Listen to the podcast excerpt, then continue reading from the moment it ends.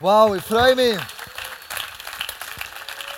Ich freue mich mega mit euch heute Abend in das Thema einsteigen, Amazing Grace. Und ich möchte alle die, die das Video werden sehen und alle die, die das werden hören, einfach ganz herzlich willkommen heißen. Und mein Gebet ist, dass das Video, die Message, dich verändert und dass du begreifst, ob, ob deine Gnadenvorstellung, die du hast, billig oder teuer ist. Und dass du Gnade lebst persönlich in deinem Leben. Zurück von Polen. Bevor ich da begnadet, gehen wir noch ein paar Wochen zurück. Polen, wir waren zehn Tage in Polen. Wir haben zwischen 3'500 und 4'000 Kilometer gemacht innerhalb zehn Tagen. Wir haben an sieben Orten gespielt, in ganz Polen. Und wir haben vor 1500 Leuten gespielt. Wir haben ähm, 50 Leute haben die Hand gehabt und haben gesagt, ich möchte mein Leben Jesus anvertrauen. Und das war möglich, dank dir. Du hast mitgespendet, du hast mitgeholfen, du hast mitgefiebert, du hast mitgebetet. Und ich möchte dir von ganzem Herzen Danke sagen, dass du das gemacht hast. Und wir sind in Polen, sind wir offene Türen eingerannt. In Polen haben wir erlebt, die Menschen wieder Hoffnung haben bekommen. Menschen haben gesagt, was, die sind so jung und so voller Energie und voller Leidenschaft für den Jesus. Das kennen wir nicht mehr. Und Polen war ein Land, das immer wieder besetzt wurde von den Deutschen und dann von den Russen und Deutschen. Und das war ein Hin und Her. Und was Polen zusammengehalten hat, all die Jahre, war ihr Glaube, der Katholizismus. Und da sind sie mega dankbar dem Katholizismus gegenüber, dass das passiert ist. Die Alten, die das noch miterlebt haben, leben das noch. Aber die Jungen verlassen die katholische Kirche, verlassen die Freikirchen und die Kirche ist langweilig. Und mit uns zusammen als sie eingeladen worden sind, haben sie gemerkt, wow, Kirche ist mega spannend, ist interessant. Mit dem Jesus zusammenzuleben ist super cool. Und wir Jumpet, wir gemacht auf der Bühne. Und wir haben Sinn, hey, Abend ist das eine grosse Idee gehockt, wo du hockst im weißen Pulli. Und ich dachte, meine Güte, ist die ein richtiger Film? Hätte ich die Hörgeräte abgestellt? Weil der Römu hat mitgesehen, du warst immer ziemlich laut, gewesen, aber mega cool. Und beim ersten Schritt steht hier auf und fährt an Gott anbeten. Das war für mich ein Bild, wie ich alt werden Das alte Grossi hat durch Gott erhoben, ist umeinander gejumpt, ist tanzen den ganzen Abend lang. Ich dachte, hey Mann, für mich ist das ein Vorbild. Und dann kommt sie nach der Celebration oder nach der Worship Night zu mir, zum Adi und sagt, ich möchte euch danken sagen, ihr seid eine Gebetserhörung für mich.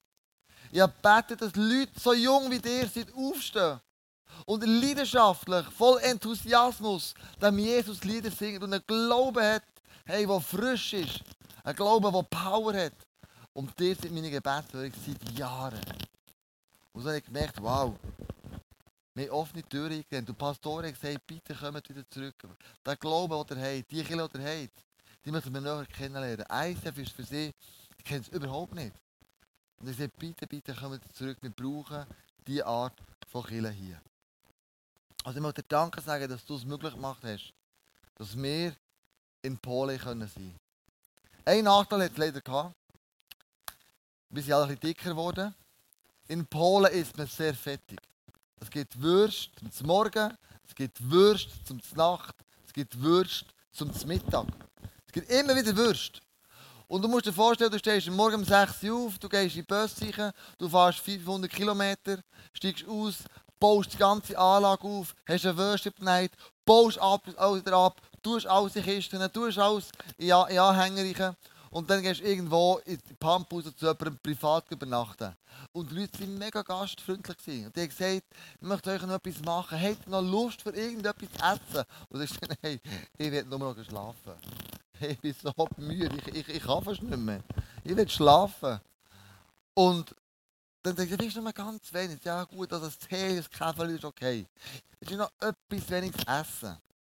Und etwas weniges heisst für dich und mich ein Güte oder ganz etwas Kleines. Das ist, ja gut, also okay, etwas weniges ist okay. Dann sagt ja komm mit in die Küche. Dann kommst du in die Küche, dann tut sie einen Pfannendeckel auf, da sind acht Würste drin. So dick, so lang. Nein, natürlich nicht, aber so lang. Und, und, und, und dann sagt sie, das haben wir extra für euch noch parat gemacht. Und sie nimmt ihre Flasche mit Öl und übergießt die Würste. Und du weißt ganz genau, oh, die acht Würste die muss ich noch essen aus Anstand. Hey, wir sind mit so bei ins Bett gegangen, aber leck, Bobby. Als wäre ich hochschwanger, sind wir immer gefühlt. Also ja, der Schwangere können nachfühlen, wie sich das anfühlt. Auf jeden Fall ähm, hat es äh, Hörnli-Gratten gegeben zum Morgen. Mit Hackfleisch drin und Kabis. Frisch duftet und dampft. Also, eben, wir haben gegessen. Es war eine wahre Freude. Sie sind auch ein bisschen am Abspecken, aber es kommt gut. Amazing Grace, das ist das Thema heute Abend. Völlig kostenlos. Und noch die mit einem Witz. Ein Pfarrer und ein Buschauffeur sind gleichzeitig in den Himmel gekommen. Der Petrus kommt zum Pfarrer und sagt, ich möchte gemäss deiner Leistung, deinem Lohn, möchte dir das Haus oder den Ort zugeben, äh, zu, ähm, hergeben, wo du willst, dass der Rest von deinem Leben bis in alle Ewigkeit sein. Wir haben eine Blockhütte für dich, die ganz hinter den Bergen, wunderschön. An einem wunderschönen See, kristallklares Wasser. Da kannst du fischen, so viel du willst. Der Pfarrer dachte, ja, habe gelesen, dass es so schudige Straßen und, und, und Mauern aus Edelsteinen. Und, ist okay, ist, ist, ist okay. Und dann geht der Petrus zum Busfahrer und sagt, für dich habe ich ganz etwas anderes. Du willst, du willst in einem Schloss wohnen. Mit goldigen Fließen. Mit goldigen Tauern. Mit kristalligen Weingläsern. Und du willst Engel haben, die werden jeden Wunsch von den Augen ablesen. Der Pfarrer leicht irritiert. Und sagt, du hast das Missverständnis. Nicht? Also ich sollte doch eigentlich dort in das Hotel, in das Schloss und, und der Bus schon, also in die, in die, also in die Blockhütte irgendwie, Petrus, hast du nicht etwas vertauscht? Und der Petrus sagt, nein, nein, nein, ist alles richtig. Ich kehre wegen um. Als du betet hast als Pfarrer, sind die Leute eingeschlafen. Und du predigt hast. Wenn der Buschauffeur mit dem Bus losgefahren ist, haben alle beten. Also, und genau das ist Gnade nicht. Gnade ist nicht abhängig von der Leistung, die du bringst, hier auf der Erde, die die Leute können beeinflussen Und ich möchte zuerst ein paar Punkte geben, was Gnade ist, und dann möchte ich ganz praktisch werden, wie Jesus die Gnade angewendet. Also am Anfang ist es einfach so, dass Gottes Geschenk ist Gnade einfach an dich. Im Römer 3,24 steht, und dass sie, das die Menschen meint, für gerecht erklärt werden, beruht auf seiner Gnade. Es ist sein freies Geschenk aufgrund der Erlösung durch Jesus Christus. Also Gnade ist ein Geschenk. Du kannst es nicht verdienen. Wir haben eine Ethik, die heisst, arbeite hart und gib dein Bestes. Bist gut zu den anderen und führe ein moralisches Leben. Bist sicher, dass du mehr gute Taten machst als schlechte. Ohne Fleiß und Schweiß kein Preis. Also eine ganz hohe Arbeitsethik. Und die sagt, wenn du leistest, bekommst du. Das Problem ist, dass Gott mit dieser Arbeitsethik nichts anfangen kann, wenn es um Gnade geht. Gott ist ganz anders. Er sagt, du kannst die Gnade nicht erarbeiten. Du kannst es nicht verdienen. Es ist ein Geschenk an dich. Viele Religionen haben folgendes Wort. Mach dieses, mach eins. Gang an den Ort. Du dorthin pilgern. Du sollst noch das und das und das machen, damit denn du möglicherweise ins Nirvana kommst oder Allah dir gnädig ist. Viele Religionen sagen, mach, mach, mach, mach. Und am Schluss sagst du nie, es längt. Der Glaube an Jesus hat ein anderes Wort. Und du kannst definieren mit, es ist bereits gemacht. Es ist vollbracht. Du musst nicht mehr dazu tun. Ein Jugendlicher ist zu einem Pfarrer gegangen und hat gesagt, oder gefragt, was muss ich machen, damit ich ewiges Leben habe? Dass ich in den Himmel komme. Und der Pfarrer sagt, mein lieber Sohn, es ist spät. Es ist spät für dich, sorry. Der Jugendliche treibt fast durch und sagt, was ist spät? Komm ich, komm ich in die Höhe, komm ich in den Himmel. Dann der Pfarrer, schau, beruhig dich, beruhig dich. Du kannst nichts mehr machen, dass du in den Himmel kommst. Es ist bereits gemacht. Jesus hat gesagt, ganz am Schluss, es ist vollbracht. Du kannst nichts dazu tun, du kannst nichts mehr wegnehmen, du kannst nichts mehr herlegen. Es ist schon bereits gemacht. Du kannst nichts mehr dazu tun. Und Gnade bekommt man durch Glauben. Im Epheser 2, 8 bis 9 steht, durch Gottes Gnade seid ihr gerettet und zwar aufgrund eures Glaubens. Ihr verdankt eure Rettung also nicht euch selbst, nein, sie ist Gottes Geschenk. Es ist aufgrund vom Glauben. Wenn du sagst, ich glaube an Jesus, dass er für, mich, für meine Sünden gestorben ist, dann kommt Gnade ins Leben. Gnade heisst ja nichts anderes als, ich habe ewiges Leben und mir ist vergeben. Und zwar total unverdient. Das ist Gnade. Und es gibt so viele Beispiele in der Bibel, wo das dargestellt wird, dass Gnade wirklich heisst. Im 2. Samuel 9 kennst du die Geschichte vielleicht von Mephi Boschet. Mephi Boschet, hey, yo, hey, come on, Mephi, Mephi, hey, ho. Der Mephi Boschet, er war der Sohn von Jonathan. Der Jonathan war ein guter Freund von David. Und der David war König vom Volk Israel, nach dem Saul, der zweite König. Aber der Saul hat dem David während 14 Jahren das Leben extrem schwer gemacht. Hat ihn verfolgt, hat ihn töten. Und jetzt kommt der David an die Macht. Und normalerweise, wenn ein neuer König ist an die Macht gekommen, hat er die alte Königsfamilie ausgelöscht. Dass die ja nicht mehr Macht gelöscht haben. Und so ist der David an die Macht gekommen und der David hat gefragt, gibt es noch einen von dieser Familie vom Saul? Ist da noch irgendjemand um, wo ich Gutes tun kann? Und sagen, ja, es ist der Mephi Boschet. Der, lebt dort irgendwo, aber der ist auch leicht behindert. Und der David sagt, bringen ihn an meinen Königshof. Und der Mephi Boschet weiss, wenn ich jetzt zum David herkomme, dann die wahrscheinlich ein Kopf kürzer sein. Ich werde wahrscheinlich zahlen für das, was mein Vater dem David angetan hat. Ihr müssen büßen, was dem David verleiht, ist angetan worden. Oder David, der Mevi Boschet willkommen heißt, sagt der Mevi Boschet, ich möchte dich herzlich willkommen heißen. Ich möchte dir alles Land zurückgeben, das mal deinem Großvater, dem Saul, gehört hat.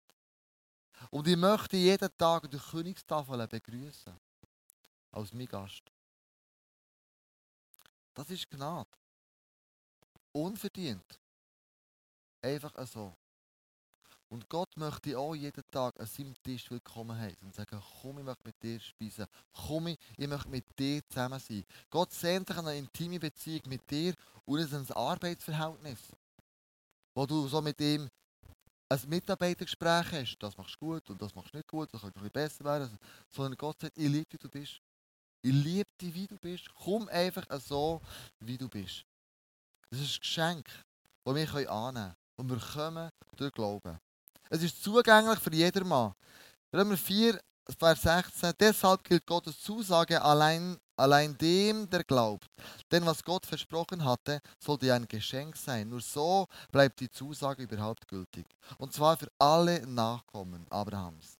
Das sind nicht nur die Juden, die nach dem Gesetz leben, sondern auch alle anderen Menschen, die Gott so vertrauen wie Abraham. Gnade ist nicht nur für die Juden, Gnade ist auch für dich, für alle anderen Menschen, die glauben wie Abraham. Dass Gott gut meint mit ihm. Gott hat keine Lieblinge, die er bevorzugt. Er ist zugänglich für alle und jeden. Und Gnade ist auch für dich zugänglich. Du bist nicht speziell zu einem, zu zu einem Volk gehören, sondern er ist einfach für dich. Sie ist für dich da. Gnade kommt nur durch Jesus. Johannes 1,17. Denn durch Mose wurde das Gesetz gegeben, aber durch Jesus Christus sind die Gnade und die Wahrheit zu uns gekommen. Die Bibel sagt, Jesus ist der einzige Weg. Der einzige Weg, was geht für den Himmel. Jetzt sagen vielleicht einige von euch, du, das ist im Fall recht arrogant. Was ist denn mit dem Hinduismus? Was ist denn mit dem Buddhismus? Was ist denn mit dem Konfuzius? Was ist denn mit dem Islam? Ich finde es recht krass, die Behauptung einfach beizustellen, Jesus ist der einzige Weg in den Himmel. Und ich möchte dir eins sagen, Jesus war der Einzige, der für deine Erlösung den Preis gezahlt hat. Hat keine anderen Religionsstifter gemacht. Er war der Einzige, der am Kreuz gestorben ist, für dich und für mich. Er hat bereits das Ticket gelöst. Und die Frage ist jetzt einfach, ob ich es annehme oder nicht. Und Gnade ist bis in alle Ewigkeit gültig. Im Römer 6, 23 steht, denn der Lohn, den die Sünde zahlt, ist der Tod. Aber das Geschenk, das Gott uns in seiner Gnade macht, ist das ewige Leben. In Jesus Christus, unserem Herrn. Wenn du dich entschieden hast für Jesus, dann hast du Gnade auf sicher. Für immer und ewig. Wir werden mal zusammen im Himmel sein und der Himmel wird sein ein Ort, wo kein Leid mehr wird sein, wo keine Tränen mehr wird fließen, ein Ort, wo du neuen Körper wirst bekommen. Ein Ort, wo das, was du wirst müssen schaffen oder darfst schaffen, dir mega Spass macht. Der Himmel ist das Paradies und wir werden leben, du und ich miteinander. Und zwar und an und an und immer und immer und immer wieder. Bis in alle Ewigkeit. Das hört nicht auf. Gnade hört nicht plötzlich auf sondern die dauert an bis in alle Ewigkeit. Ich möchte mit dir anschauen, wie Jesus Gnade ganz praktisch und hier auf der Erde war, gelebt. Als er gestorben ist, am Kreuz gehangen ist, können wir sagen, Gnade, die passiert ist, unverdient. Nämlich im Lukas 23 steht, dann sagte er, Jesus, denk an mich. Wenn du in dein Reich kommst, dann antwortete Jesus, ich versichere dir, Heute noch wirst du mit mir im Paradies sein. Wer sagt das? Das ist der, der neben Jesus gekreuzigt wird.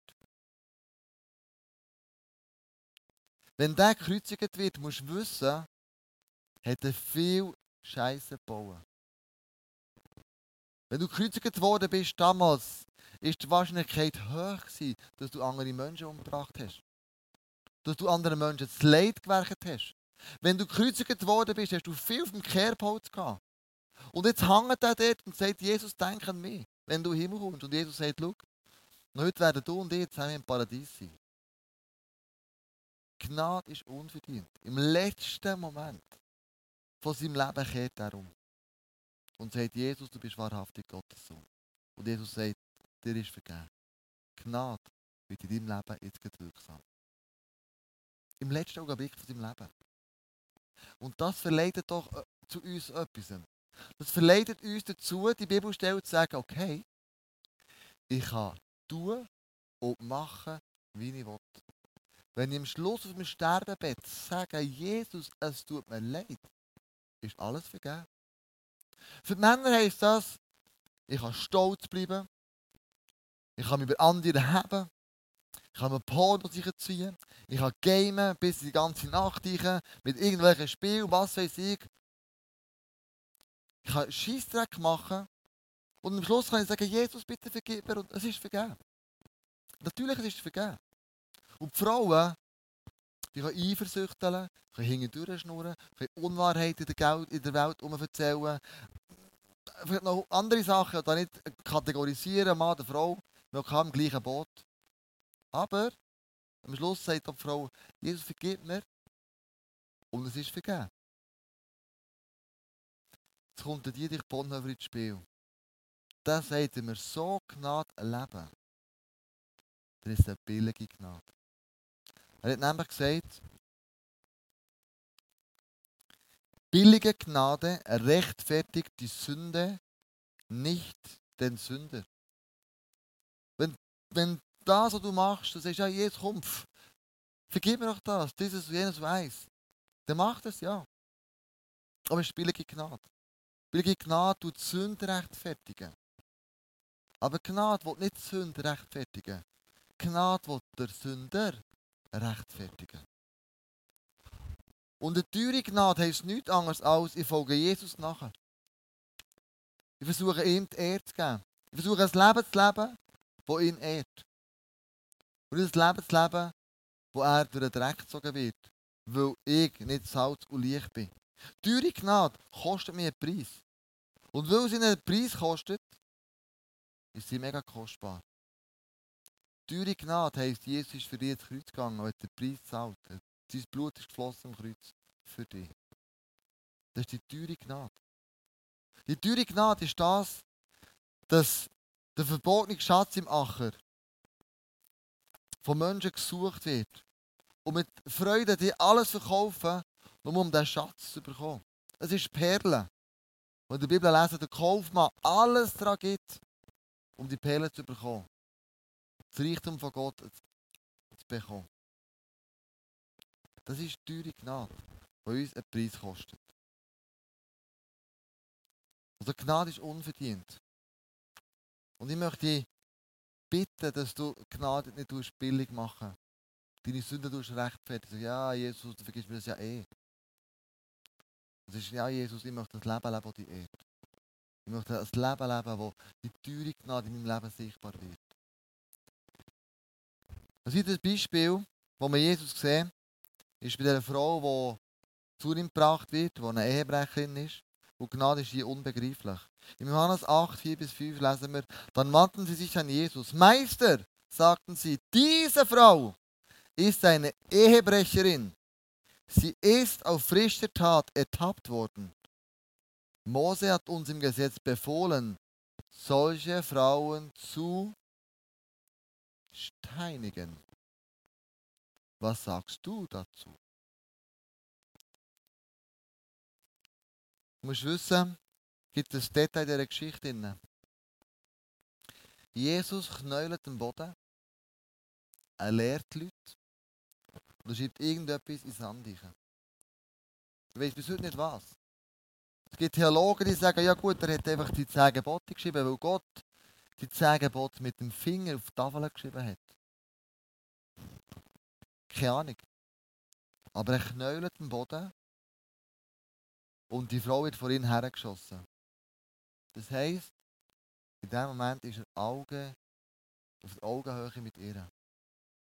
Gnade heisst nichts anderes, Jesus kommt aber auf deine Augenhöhe. Er begegnet dir in dem, wo du bist. Er behebt sich nicht über diese Ehebrecherin. Er ist auf Augenhöhe in dem Moment. Und plötzlich ändert er seine Position. Es geht nämlich weiter. Johannes 8,7. Als sie, die Ankläger, nicht locker ließen, richtete er sich auf und sagte, wer von euch noch nie gesündigt hat, soll den ersten Stein werfen. Jetzt steht er auf. Es ist auf der Augenhöhe der Ankläger und sagt, Jungs und Mädels, die seid gnadenlos. Ihr seid unbarmherzig. Habt ihr keine Sünde in eurem Leben? Jetzt steht er auf und ändert seine Position. Das ist die Augenhöhe der Pharisäer, wo die Frau gerne möchte tot sehen.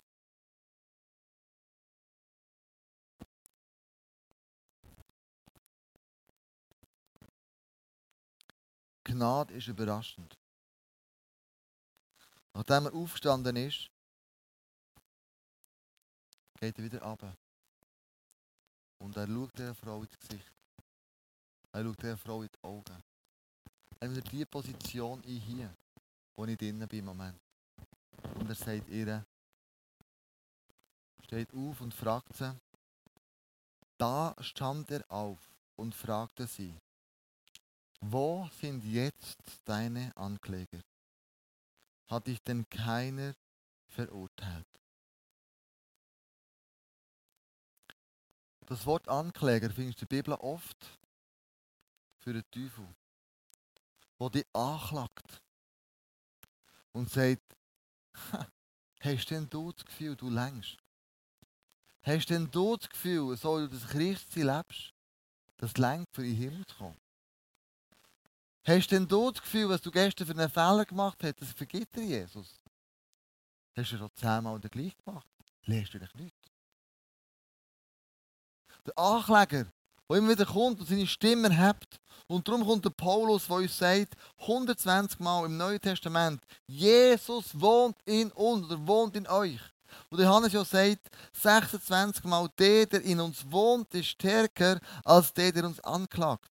Warum sagt das der Paulus und Johannes so oft?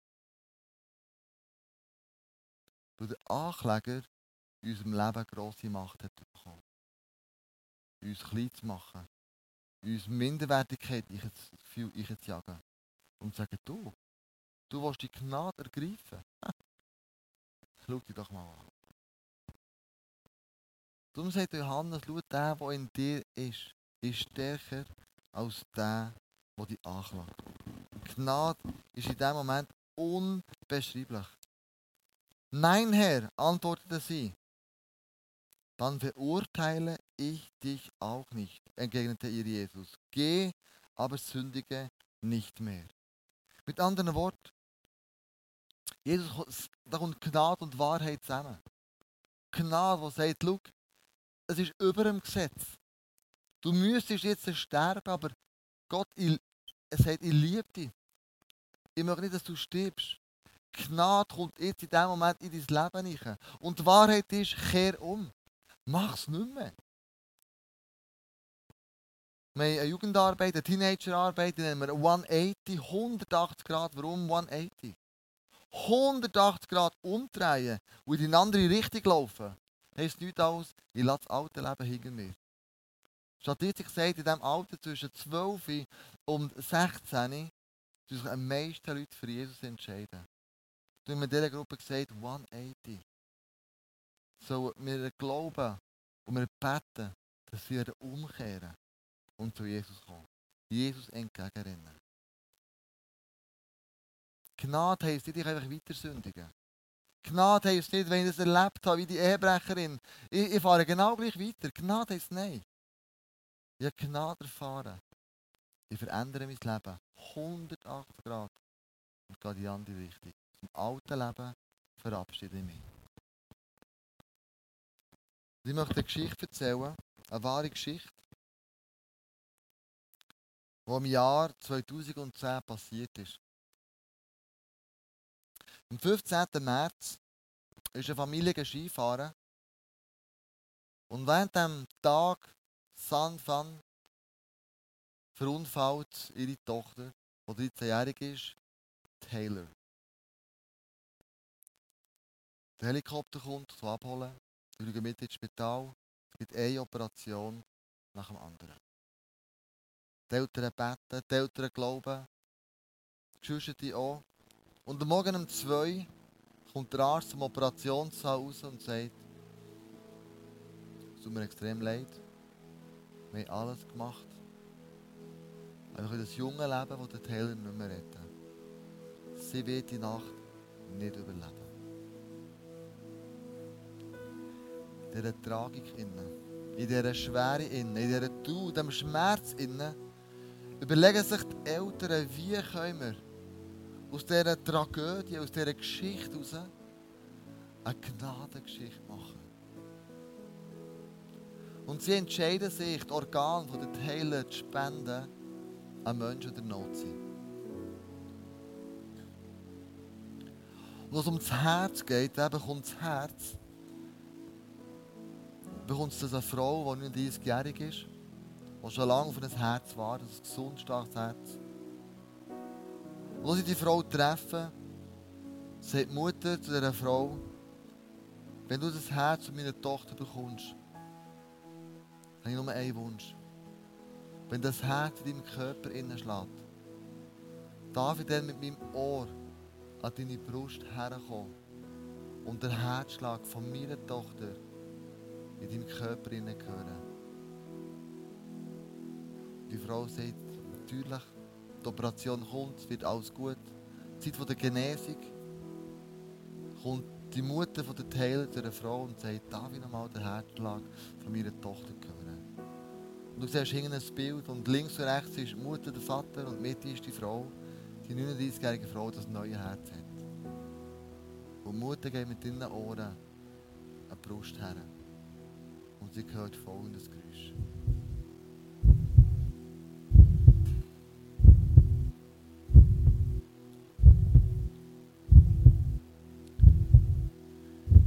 In Ezekiel 38, 26 lesen wir folgendes. Ich will euch ein anderes Herz und einen neuen Geist geben. Ich nehme das versteinerte Herz aus eurer Brust und gebe euch ein lebendiges Herz. Wenn es zur Gnade kommt, dann sagt Jesus, gib mir dieses versteinerte Herz und ich gebe dir ein neues Herz. Ein Herz, das schlägt für mich. Ein Herz, das schlägt für mein Reich. Ein Herz, das schlägt für Menschen. Ein Herz, das schlägt, du sagst, I'm here to serve. Ich bringe ein Leben in andere Leben rein. Ein Herz, das schlägt für Jesus. Und bist du bereit, dein verstehende Herz austauschen gegen das neue Herz, das dir Jesus möchte geben?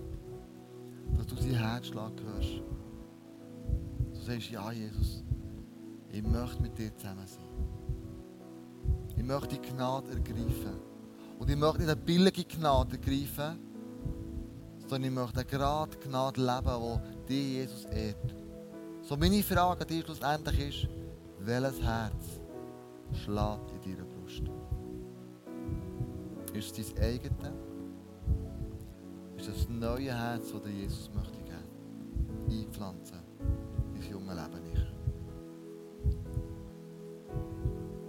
Das neue Herz von Jesus wird nicht zulassen, dass du dich für eine billige Gnade willst positionieren Sondern das Herz von Jesus treibt dich zu dieser Gnade, wo Jesus sagt, ich habe den Preis gezahlt für dich, was in meinem Fall mein Leben kostet. Und ich habe alles gegeben für dich. Ich wünsche mir so sehr, dass du und ich uns dieser billigen Gnade verabschieden und sagen, Jesus, ich möchte das Leben leben, das dich ehrt. Will die teure Gnade respektieren, die du gezahlt hast, und mit den Namen strecken. Ich möchte dich bitten aufzustehen. Wir möchten zusammen für Jesus beten.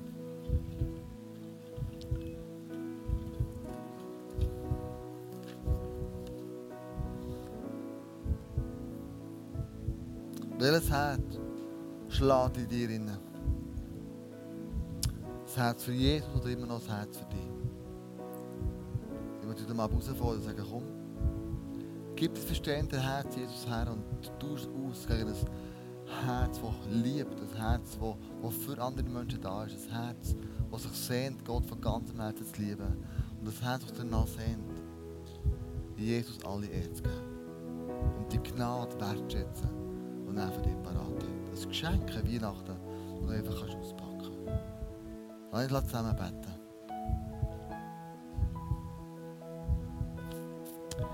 Jesus, ich danke dir, dass du gestorben bist für mich am Kreuz. Ich danke dir, Jesus, dass du mir all meine Sünden vergeben hast. Und ich danke dir, Jesus, dass ich heute Abend die Gnade neu ergreife. Und ich danke dir, Jesus, dass heute Abend der Austausch wird stattfinden von diesem Herz. Von dem Herz, das sagt, Jesus, schau, es gibt Bereiche im Leben, wo ich immer versucht habe, meine Sünden zu rechtfertigen. Und das gut zu heissen, wo ich ganz genau weiss, du hast keine Freude daran. Und so komme ich zu dir, Jesus, und sage, Jesus, ich möchte heute Abend den Tausch vornehmen, den Tausch von diesem Herz, den ich mit dir gebe. Und ich danke dir, Jesus, und ich habe dir, Jesus, für alles, was du bist. Und ich weiss, du bist für mich am Kreuz gestorben.